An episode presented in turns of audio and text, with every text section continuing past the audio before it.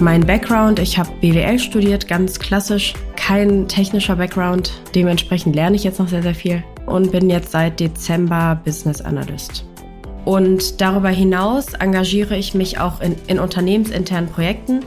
Ich bin zum Beispiel Teil des SAP Social Media Teams. Ich engagiere mich für Diversity und Inclusion in einer Initiative namens United.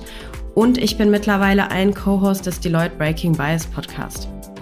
Du hörst Jasmin von Deloitte, die dort im Bereich SAP Analytics tätig ist und dir aus ihrem Arbeitsalltag erzählt. Zum einen bin ich aktuell bei einem Kunden aus der Automobilbranche.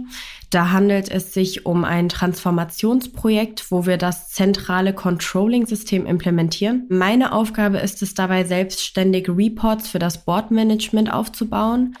Dann haben wir regelmäßig unsere wöchentlichen Calls mit dem Kunden, wo wir dann ähm, den aktuellen Stand mit ihm durchgehen und weitere Schritte mit ihm durchsprechen. Und so geht es dann Step für Step.